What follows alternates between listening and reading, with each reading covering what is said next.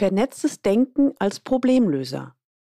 Dafür möchte ich Sie heute begeistern. Erstens, wie Sie schwierige Entscheidungen leichter treffen, Veränderungen voranbringen oder komplexe Probleme wirksam lösen.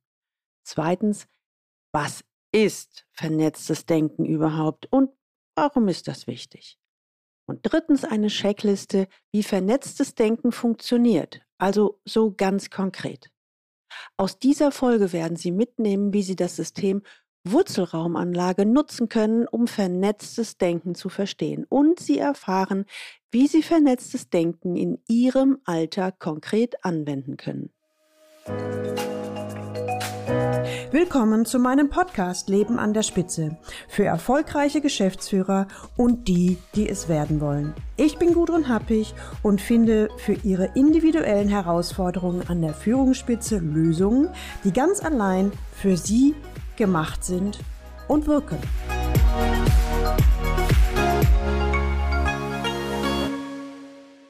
Wie kann ich dieses extrem komplexe Problem wirksamer lösen? Es stehen wesentliche Veränderungen an. Es muss eine schwierige Entscheidung getroffen werden und die Zeit drängt. Wie packe ich das an? Das waren die Worte von Stefan, dem Prokuristen im Konzern. Sie können sich noch an Stefan S., den Prokuristen im Konzern, erinnern. Stefan kam am Freitag in den Coaching-Termin, weil es in einem wichtigen Termin am Montag um die Wurst ging. Er brauchte eine Strategie, wie er den Vorstand zu einer Entscheidung bringt und ein Herzensprojekt in eine komplett andere Richtung lenkt. Wenn Sie mehr zu dem Thema hören wollen oder das Beispiel nochmal präsent haben wollen, dann hören Sie bitte unbedingt mal in die Folge 25 20 hinein. Fragen Sie sich auch manchmal, wie Sie komplexe Probleme wirksamer lösen, schwierige Entscheidungen leichter treffen oder auch Veränderungen leichter voranbringen können? Hm. Wenn ich versuche, einen roten Faden in den genannten Herausforderungen zu finden, dann geht es im Grunde immer wieder um das Gleiche. Sie haben eine komplexe Gemengelage. Ich nenne es mal ein komplexes Problem. Und irgendwie muss die Kuh vom Eis. Aber wie? Die heutige Arbeitswelt wird immer komplexer. Die Digitalisierung trägt einen großen Teil dazu bei und natürlich auch die ganzen neuen Arbeitsformen. In der heutigen Folge spreche ich mit Ihnen darüber, wie Sie das System Wurzelraumanlage nutzen können, um vernetztes Denken zu verstehen. Und Sie erfahren, wie Sie vernetztes Denken in Ihrem Alltag konkret anwenden können. Also starten wir los mit der Frage, warum ist vernetztes Denken wichtig? Also, immer wieder ist doch zu beobachten, dass Projekte scheitern oder Strategien fehlen, Wirkungen unterschätzt werden und so weiter. Die IFIDZ-Metastudie, die heißt Führungskompetenzen im digitalen Zeitalter, die hat untersucht, welche Kompetenzen Führungskräfte benötigen, um im Zeitalter der Digitalisierung erfolgreich führen zu können. Insgesamt hat sie 86 Führungskompetenzen ausfindig gemacht. Ich wiederhole nochmal, 86 Führungskompetenzen. Und hierbei unterschieden sie zwischen analogen Kompetenzen, also Kompetenzen, die auch schon vor dem digitalen Zeitalter relevant waren. Und den analogitalen Kompetenzen, also Kompetenzen, die zwar auch schon vor dem digitalen Zeitalter bekannt waren, aber jetzt allerdings an Relevanz zunehmen bzw. sich verändern. Und drittens den digitalen Kompetenzen, also Kompetenzen, die vor dem digitalen Zeitalter noch nicht existierten oder kaum eine Bedeutung hatten, aber nun signifikant an Relevanz gewonnen haben. Bei insgesamt 31 von den 86 Kompetenzen würde ich meinen, dass die Grundlage dafür vernetztes Denken und Handeln ist. Allen voran ist es wichtig für Veränderungsfähigkeit, Innovationsfähigkeit, strategisches Denken, Netzwerkfähigkeit, Entscheidungsfähigkeit, ganzheitliches Denken, Agilität, Komplexitätsmanagement und Problemlösefähigkeit. Da ist doch, zumindest aus meiner Sicht, liegt doch die Schlussfolgerung nahe, dass vernetztes Denken und Handeln damit eine der Schlüsselkompetenzen für das digitale Zeitalter ist. Gut. Soweit können Sie sicherlich folgen. Doch jetzt stellt sich die konkrete Frage, also vernetztes Denken, was ist das eigentlich? Bevor es kompliziert wird, starte ich mit einer einfachen Formulierung, die das Wesentliche auf den Punkt bringt. Mehr als einer sind schuld. Es geht um die Fähigkeit, eine Situation als Ganzes zu betrachten. Viele unterschiedliche Sichtweisen, die Zusammenhänge oder auch die Wirkzusammenhänge und Abhängigkeiten gleichzeitig zu berücksichtigen und dies dann in Handlungskonzepten zu integrieren. Damit lösen wir uns ganz automatisch vom klassischen Ursache-Wirkungsdenken. Das fällt zugegebenermaßen vielen Menschen erst einmal recht schwer, sind wir doch auf das lineare Denken sehr trainiert. Dieses Ursache-Wirkungsdenken, das funktioniert häufig recht gut bei einfachen Systemen, zum Beispiel beim Öffnen einer Tür. Aber sobald viele Einflussfaktoren existieren, funktioniert es eben nicht mehr. Und insbesondere im Umgang mit Menschen, die ja nun mal Lebewesen sind, haben wir es immer mit einem Beziehungsgeflecht zu tun. Wir haben quasi ein komplexes, lebendes System. Und mit dem vernetzten Denken oder auch ganzheitlichem Denken können deutlich mehr Schlussfolgerungen und Handlungsideen entwickelt werden. Und daraus wiederum können eine Vielzahl von Handlungs- oder Entscheidungsoptionen abgeleitet werden. Kommen wir also zur ersten Schlussfolgerung. Wichtiger als die Frage nach der Kausalität wird also die Frage, was aufeinander wie Einfluss nimmt und welche Wirkungen diese Verknüpfungen hervorbringen. Vernetztes Denken beschreibt also die Fähigkeit, das Zusammenspiel von Faktoren erkennen und analysieren zu können und daraus Handlungsideen abzuleiten. Oder ich sage mal, meine merkfähige Kurzfassung, mehr als einer sind schuld. Die Methode oder eher das Modell des vernetzten Denkens wurde unter anderem von Heinz von Förster, Physiker, Professor für Biophysik und Mitbegründer der kybernetischen Wissenschaft geprägt, und Professor Frederik Fester, seines Zeichens Biochemiker, Systemforscher und Umweltexperte, hat das Systemverständnis und das systemische Denken populär gemacht. Okay, wie sieht es denn jetzt konkret aus? Schauen wir uns ein konkretes Anwendungsbeispiel an, wo es darum geht, ein komplexes Problem zu lösen. Ich komme nochmal zu Stefan S., meinem Klienten aus Folge 25. Er ist Prokurist in einem internationalen Konzern. Er musste bei einer Vorstandssitzung strategisch geschickt vorgehen, um Unterstützung für sein Projekt zu bekommen. Er stand also vor einer komplexen Situation, einem Problem, das er konstruktiv lösen wollte. Ich verweise natürlich gerne nochmal auf die Folge 25, wenn Sie seine Geschichte genauer hören wollen. Hier bleiben wir eher in dem, wie das Ganze funktioniert. Also Punkt Nummer eins, die Beziehung der Handelnden. Bei der Führung, insbesondere im Top-Management, kommt es weniger auf Inhalte an, sondern mehr auf die emotionalen Beziehungen der Handelnden untereinander. Man kommt es hier häufig mit einem komplexen Beziehungsgefüge zu tun. Um dieses System zu begreifen oder gar zu beeinflussen, bedarf es eines vernetzten Denkens. Denn die vielfältigen Beziehungen und Rückkopplungen lassen sich durch lineare Kausalitäten nicht beschreiben. Punkt Nummer zwei, die Wurzelraumanlage. Sie kennen das von mir. Ich schaue immer nach einem glaubwürdigen Vorbild in der Natur, an dem wir uns orientieren können. Wie lösen die, also wie löst die Natur ein komplexes Problem?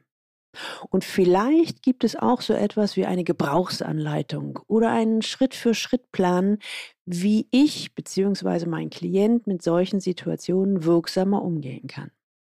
Die Natur ist für den Umgang mit komplexen Problemen eine wunderbare Vorlage, um Lösungsansätze bzw. um eine Strategie zu entwickeln.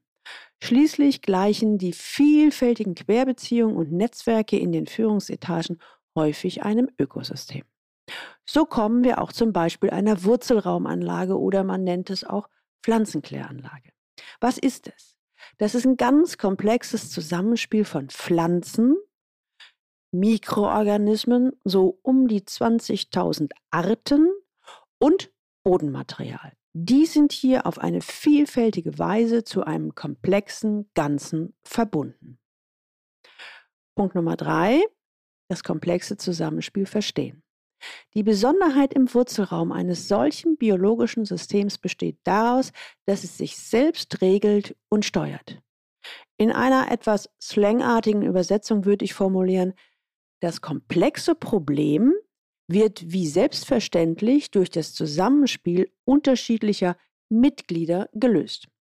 Bei der Wurzelraumanlage beispielsweise sind das giftiges Wasser wird durch ein System von Pflanzen, Erde und Mikroorganismen geleitet.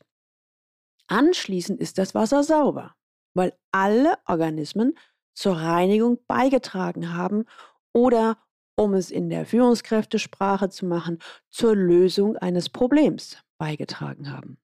Hier steht also immer im Vordergrund die Lösung finden. Es ist also nicht die Frage, ob das Problem gelöst wird, sondern dass das Problem gelöst wird, und zwar zum Wohle aller.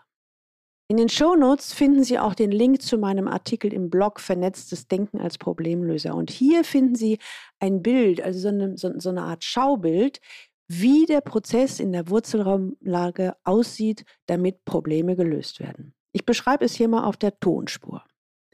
In einer immerwährenden Prozessschleife geht es immer wieder darum, erstens Zusammenhänge erkennen und verstehen, zweitens Wechselwirkungen berücksichtigen, drittens Anpassungsleistungen von allen Beteiligten und viertens Einflüsse berücksichtigen. Kommen wir nun also zu Punkt 4 über die Bande spielen. In dem Beispiel meines Klienten machte sich Stefan bewusst, da alles miteinander zusammenhängt, lässt sich das System über unterschiedliche Ansatzpunkte beeinflussen und in eine gewünschte Richtung lenken. Um ein bestimmtes Ergebnis zu erreichen, ist es daher nicht notwendig und auch nicht immer sinnvoll, direkt auf die Zielgrößen einzuwirken. Stattdessen kann man, wie beim Billard mit der weißen Kugel, auch über die Bande spielen und indirekt steuern. In Folge 17 hier im Podcast können Sie sich nochmal am Praxisbeispiel mit Stefan genau anschauen, wie das gelingen kann. Ich hoffe, Sie konnten mir bis hierher einigermaßen folgen. Jetzt möchte ich Ihnen eine kleine Checkliste an die Hand geben, so nach dem Motto, wie funktioniert vernetztes Denken konkret? Als Diplombiologe mit Schwerpunkt biologische Systeme oder lebende Organisationen bin ich mit dem Gedankenmodell des vernetzten Denkens quasi groß geworden. Daher möchte ich Ihnen den Prozess des vernetzten Denkens und Handelns mal mit einfachen Worten versuchen zu beschreiben quasi eine Gebrauchsanleitung zum Nachmachen. Am Anfang möchte ich Ihren Radar für Zusammenhänge schärfen. Dazu nenne ich Ihnen ein paar Grundannahmen, insgesamt sind es acht Stück. Erstens, alles steht miteinander in Verbindung und beeinflusst sich gegenseitig. Zweitens, denken Sie in Hypothesen bzw. Möglichkeiten statt in Wahrheiten. Drittens, es gibt mehr als eine Perspektive, mehr als eine Sichtweise. Viertens, die Perspektive, sprich Ihre Perspektive, beeinflusst die Wahrnehmung. Fünftens, die Wahrnehmung beeinflusst das Verhalten. Sechstens finde ich ganz wichtig, Recht haben gibt es nicht mehr. Stattdessen, was kommt der Problemlösung näher oder nicht. Siebtens, statt zu suchen, wer hat Schuld oder wer hat versagt, verschieben Sie in der Problemsituation die Schuldfrage auf später. Achtens, es gibt immer eine Lösung. Immer. Ob es eine gute oder schlechte Lösung ist, bleibt dahingestellt. Aber die Grundannahme besagt, es gibt immer eine Lösung im Sinne von Handlungsfähigkeit erhöhen. Ich kann mir vorstellen, dass das ein oder andere von diesen acht Punkten erst einmal ungewohnt für Sie sein könnte. Werden wir nun konkret, also noch konkreter und schauen uns einen konkreten Schritt-für-Schritt-Plan für vernetztes Denken und Handeln an. Dieser Schritt-für-Schritt-Plan oder auch diese Checkliste besteht aus zehn Punkten. Erstens beobachten. Sprich, beobachten Sie eine Situation. Zweitens, beschreiben, sprich Fakten sammeln. Beschreiben Sie diese Situation wertneutral, also nur auf das Verhalten schauen und das Verhalten nicht interpretieren. Wer ist alles beteiligt? Wer macht was? Was machen Sie? Drittens Perspektiven. Nehmen Sie bei der Beschreibung unterschiedliche Perspektiven und Sichtweisen ein. So können Sie ein möglichst umfangreiches Bild der Situation abbilden. Viertens Zusammenhänge. Schauen Sie quasi von oben auf die Situation. Also wie so ein Beobachter werden Ihnen dadurch, durch diese Vogelperspektive, die Wirkzusammenhänge erkennbar. Auch Abhängigkeiten werden sichtbar. Muster in einem, sage ich mal, System werden deutlich. Wichtig, wichtig für Sie selbst, bleiben Sie neutral bewerten Sie nichts. Fünftens ist Analyse einer komplexen Situation. Die Schritte 1 bis 4 ermöglichen zu einer realistischeren Einschätzung einer komplexen Situation zu gelangen. Sechstens, Hypothesen entwickeln. Jetzt entwickeln Sie Ideen und Hypothesen, warum und wieso sich die Situation so oder so ergeben hat. Und bei Menschen, was könnten Beweggründe für sein oder ihr Verhalten sein? Könnten, wir sprechen hier im Konjunktiv, wir sind ja dabei, Hypothesen zu entwickeln. Siebtens, Ideen verfolgen. Verfolgen Sie Hypothesen und beobachten Sie, ob sie sich bestätigen oder auch nicht. Achtens, bewerten und loslassen. Eine ganz, ganz große Bitte habe ich an Sie. Verabschieden Sie sich vom Recht haben wollen. Darum geht es beim vernetzten Denken niemals. Haben Sie eine Hypothese getestet und sie ergibt nicht den gewünschten Erfolg, lassen Sie sie los und nutzen Sie die nächste Hypothese. Neuntens, Experimente entwickeln. Jetzt geht es um die Anwendung, eventuell um ein komplexes Problem zu lösen. Folgende Fragen können hilfreich sein. Was müsste passieren, damit das Problem gelöst ist? Schauen Sie sich nach Lösungsideen um. Spielen Sie einzelne Handlungsalternativen durch.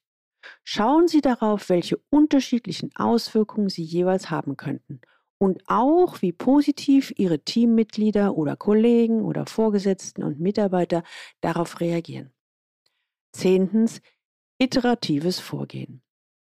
Bleiben Sie so lange am Ball, passen Sie Alternativen so lange an, erkennen Sie Fehlannahmen und korrigieren Sie, bis Sie das Problem gelöst haben. Zugegebenermaßen, diese Art des Denkens erfordert erstmal etwas Übung. Ich komme jetzt aber mit einem riesen fetten Aber. Meine Klienten berichten fast ausnahmslos, dass es sehr schnell zu einer ganz neuen, intuitiven Denk- und Handlungsweise führt und vor allem zu Problemlösungen, die wirklich nachhaltig funktionieren und zudem auch noch Spaß machen. Und ich möchte Sie daher ermuntern, es einfach mal auszuprobieren. So, für heute sind wir am Ende angekommen. Meine Frage an Sie, wie geht's Ihnen jetzt? Vielleicht sind sie ein bisschen wirr im Kopf oder es gehen ganz viele Fakten und Ideen und Aspekte durch ihr Hirn. Ich möchte Sie bitten, nehmen Sie sich mal ein oder zwei konkrete Impulse mit. Nicht mehr. Und sinnieren darüber mal die nächsten Stunden oder Tage nach. Wie verändert es Ihren Blick auf altbekannte oder auch neue Situationen? Mein Fazit lautet, in einer vernetzten Wirtschaft und Gesellschaft gewinnt ein intuitives, emotionales Denken und Handeln an Bedeutung, das Sprünge und Widersprüche zulässt, um entscheidungsfähig zu bleiben und komplexe Probleme zu lösen. Ich denke, dass vernetztes Denken die Fähigkeit beschreibt, wie Sie das Zusammenspiel von verschiedenen Faktoren erkennen. Sie können es analysieren und daraus Handlungsideen ableiten. Nicht umsonst ist die Methode, also nennen das jetzt mal Methode, des komplexen Denkens Teil von 31 Schlüsselkompetenzen, die eine Führungskraft im digitalen Zeitalter beherrschen sollte. Erinnern Sie sich noch an den Anfang, als Stefan, der Prokurist, in einem Konzern formulierte, wie kann ich dieses komplexe Problem wirksamer lösen? Es stehen wesentliche Veränderungen an. Es muss eine schwierige Entscheidung getroffen werden und die Zeit drängt. Wie packe ich das an?